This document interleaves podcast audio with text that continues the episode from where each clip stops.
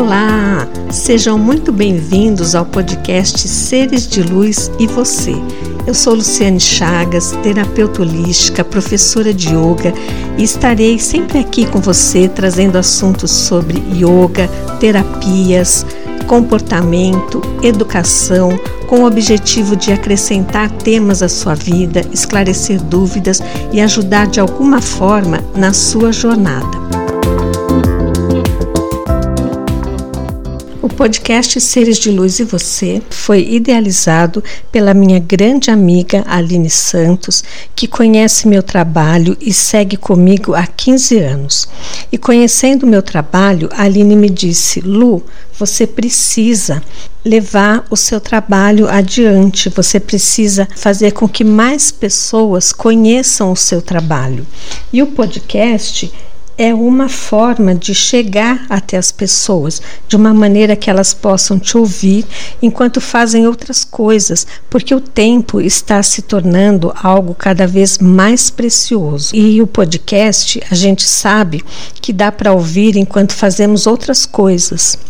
O objetivo deste podcast é, num momento tão difícil da humanidade, onde passamos por mudanças de valores, mudanças de paradigmas, mudanças de comportamento, nos sentimos todos meio perdidos. E através do podcast Seres de Luz e Você, nós poderemos falar de temas de educação, saúde, comportamento, yoga, terapias podendo tirar dúvidas, ouvir novos caminhos, criar novas ideias e vocês poderão dar sugestões, fazer perguntas. Ou seja, o objetivo deste podcast é de ajudar, sempre ajudar aqueles que buscam por ajuda.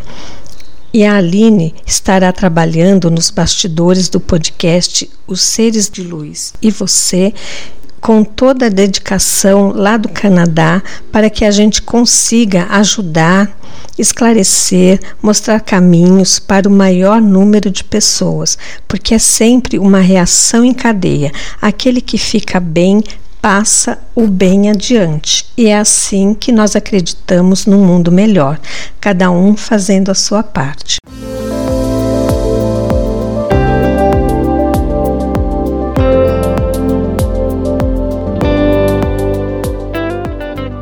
Neste primeiro podcast, eu escolhi contar para vocês a minha história profissional, toda a minha trajetória, minha experiência, meus aprendizados, para que vocês me conheçam e desta forma entendam as minhas colocações. Mas antes eu quero falar para vocês por que os seres de luz e você.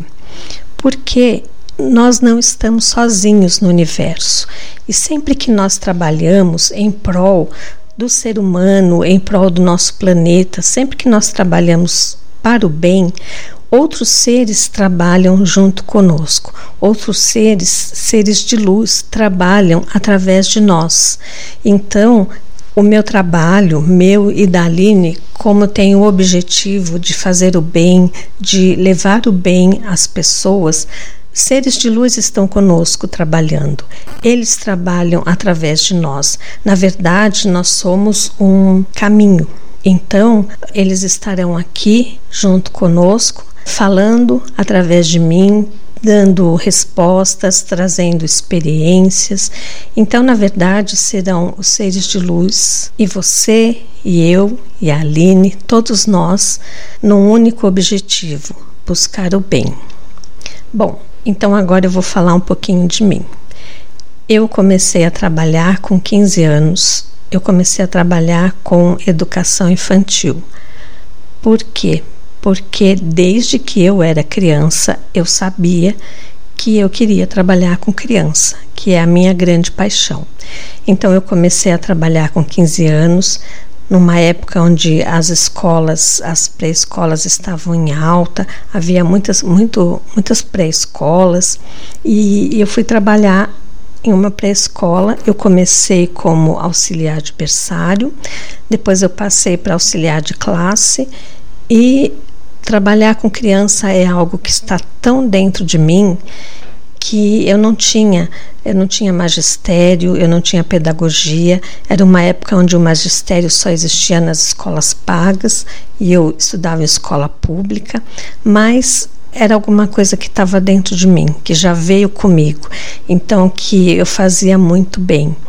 E aí eu comecei a trabalhar como professora dentro de uma escola de infantil e ali eu fui fazendo, seguindo o meu trabalho e com muito, muito, muito amor. Aquelas crianças eram para mim como meus filhos.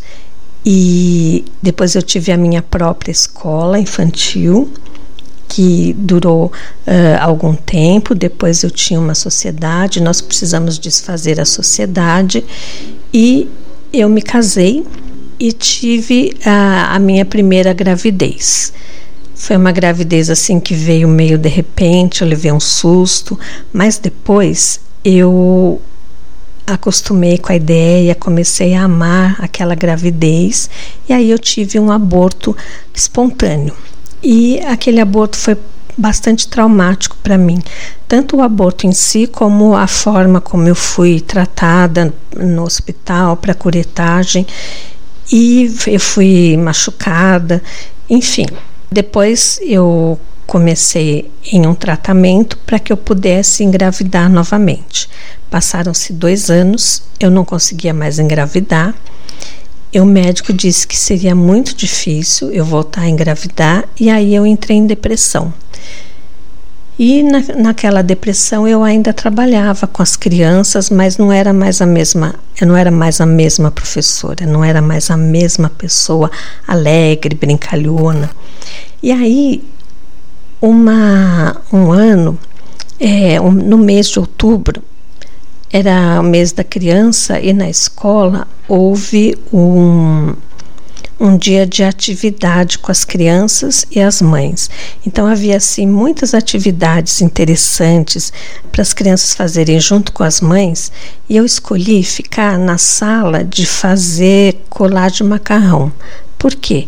Porque tinha tanta coisa interessante que a última coisa que as crianças iam querer fazer seria colar de macarrão. Porque é isso mesmo, eu queria sempre estar sozinha por causa da minha depressão. E aí eu fiquei lá na sala de colar de macarrão, onde não entrou ninguém, eu fiquei ali sozinha e eu estava uh, feliz por estar sozinha. Quando entrou uma mãe, uma, uma moça alta, loira, uh, muito bonita, e ela estava com um barrigão, grávida, sentou do meu lado, na, na minha frente, e ficou olhando para mim. Na verdade, ela sentou ali para descansar, mas na verdade, o universo ele traz coisas, ele, ele monta as situações, né? Nada é ao acaso.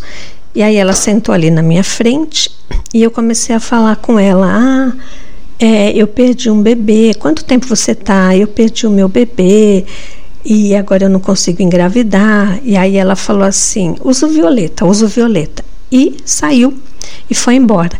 E era uma época onde a gente não tinha internet em casa, a gente não tinha tanto acesso à informação como nós temos hoje, mas eu já tinha ouvido falar alguma coisa sobre a chama violeta, então eu entendi mais ou menos o que ela tinha falado. No dia seguinte, ela apareceu para buscar o filho dela na escola, que não era meu aluno, era de outra professora, e aí ela me procurou e deu o endereço dela. Eu vou cortar, eu vou falar assim de uma forma resumida, senão vai ficar muito comprido. Enfim, eu fui até a casa dela, ela me fez um doin, que é uma massagem onde a gente trabalha com os pontos da acupuntura, porém com os dedos, e eu saí de lá muito leve.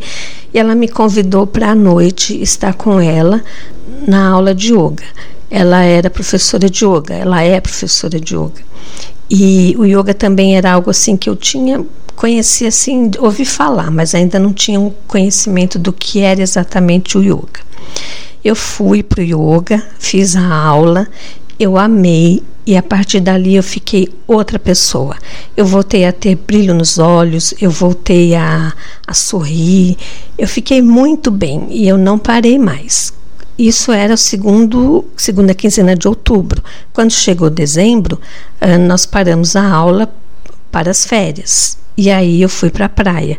Então ela me deu uma série de exercícios que eu deveria fazer todos os dias para que eu conseguisse recuperar o meu corpo e logo engravidar. Então eu fui, fiz tudo na praia, os exercícios. Quando eu voltei em janeiro, em fevereiro, começo de fevereiro, começaram as aulas. Eu cheguei na sala meio atrasada, aí ela disse: "Entra, Lu". Eu falei assim: "Não, eu não vou fazer aula hoje. Eu só vim para dizer que eu estou grávida". E aí eu tinha, na verdade, eu tinha engravidado em dezembro. Eu fiquei dois, dois anos tentando e com o yoga eu consegui em um mês e meio engravidar. Isso não quer dizer que toda mulher que tenta engravidar vá praticar o yoga e engravidar. Cada caso é um caso. O meu, na verdade, o que estava me prendendo era a depressão. Então, com yoga, eu logo engravidei. E aí, o que aconteceu? Eu fiquei os três primeiros meses sem praticar, porque eu achei que era mais seguro. Eu já tinha sofrido um aborto espontâneo, então eu achei mais seguro não praticar nos três primeiros meses. Depois eu voltei e pratiquei yoga duas vezes por semana até a semana da minha filha nascer. Eu fiz yoga na quinta-feira, no sábado a minha filha nasceu. Foi uma gravidez maravilhosa, super confortável, super saudável. O parto, o pós-parto, foi tudo assim perfeito, muito bom. E é lógico que eu não me afastei mais do yoga e fiquei como uma discípula da minha professora. E com ela eu também me formei em terapeuta holística, porque ela também é terapeuta holística. Então, com ela eu aprendi e me formei como terapeuta. E quando a minha filha, a minha, eu engravidei da minha segunda filha, três anos depois, aí eu fui fazer o curso profissionalizante com o professor Cláudio Duarte. Depois eu comecei o meu trabalho como terapeuta e professora de yoga, mas era o, a minha segunda profissão. Eu ainda era professora de educação infantil.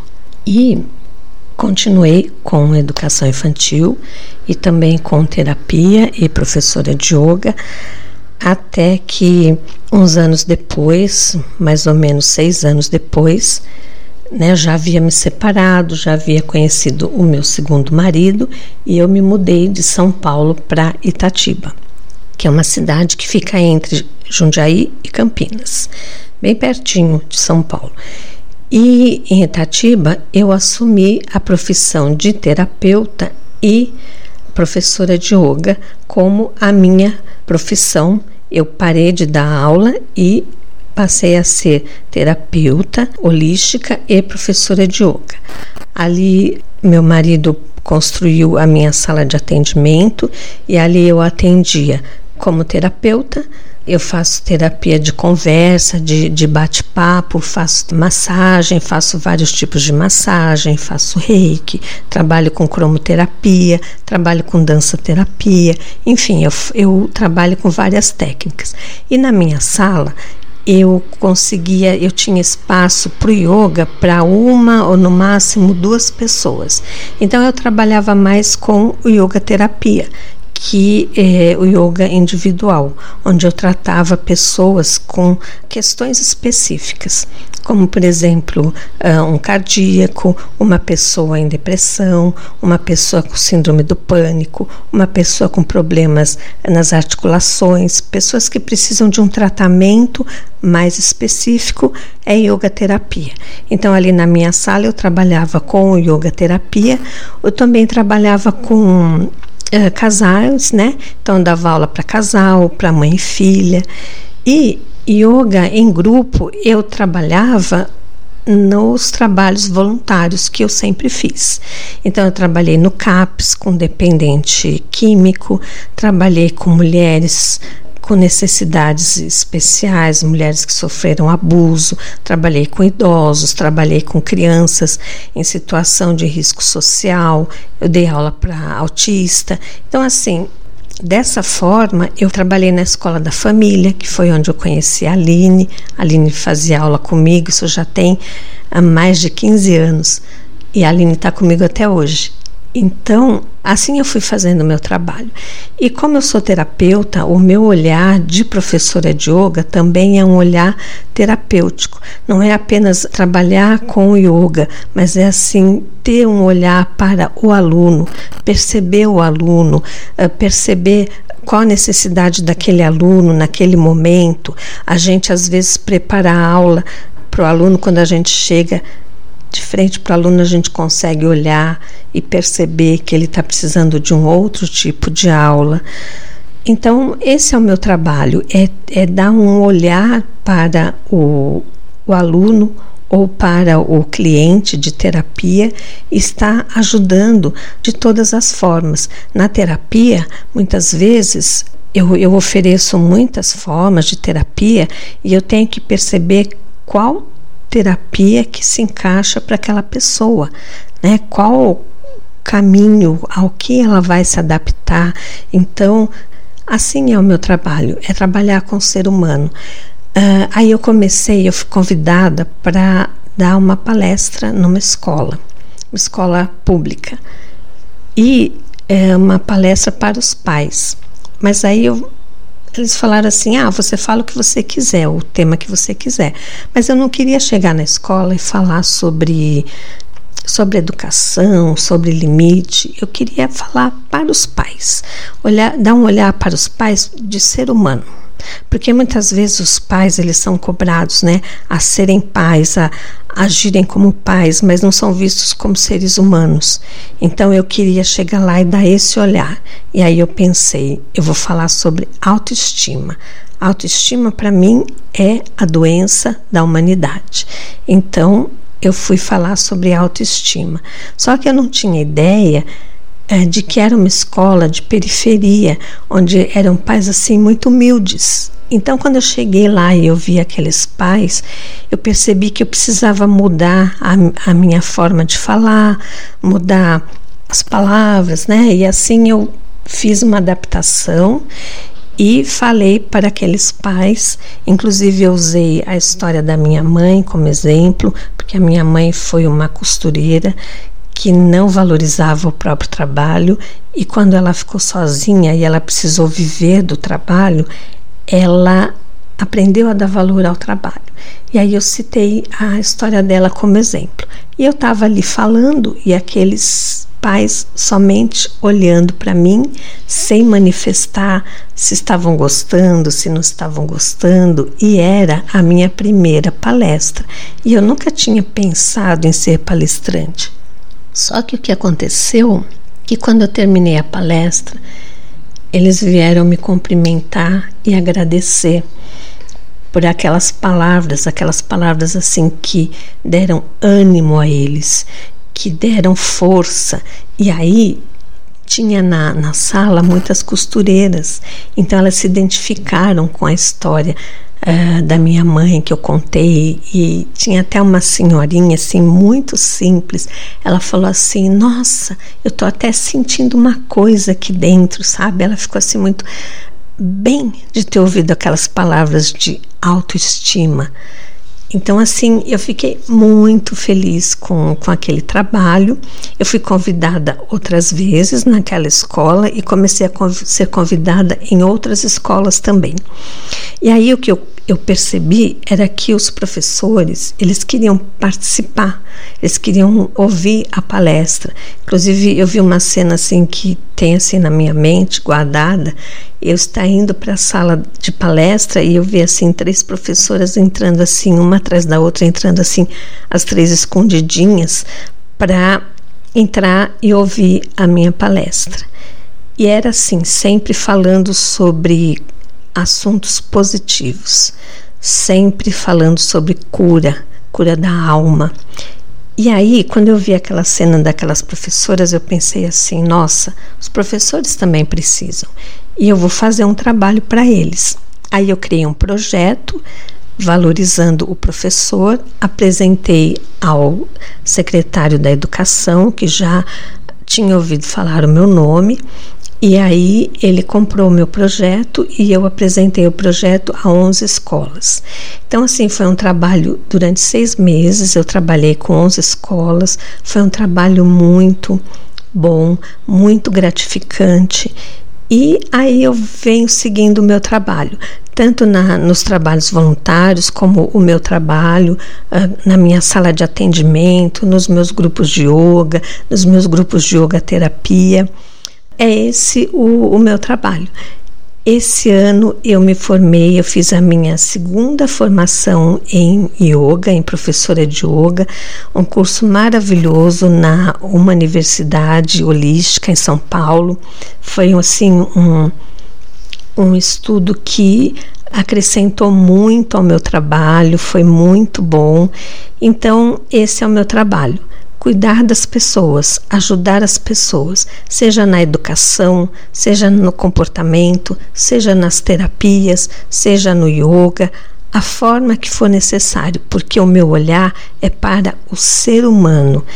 Este é o meu olhar é o ser humano, é o que o ser humano precisa, como o ser humano está, o que ele sente, como ele é, quais as suas necessidades e como eu posso ajudar. Porque eu acredito que se cada um faz a sua parte, nós poderemos ter um mundo melhor. E uma coisa também que eu acredito é assim: quando uma pessoa sai da minha sala de atendimento ou da minha aula bem, ela leva esse bem para casa, ela passa esse bem adiante.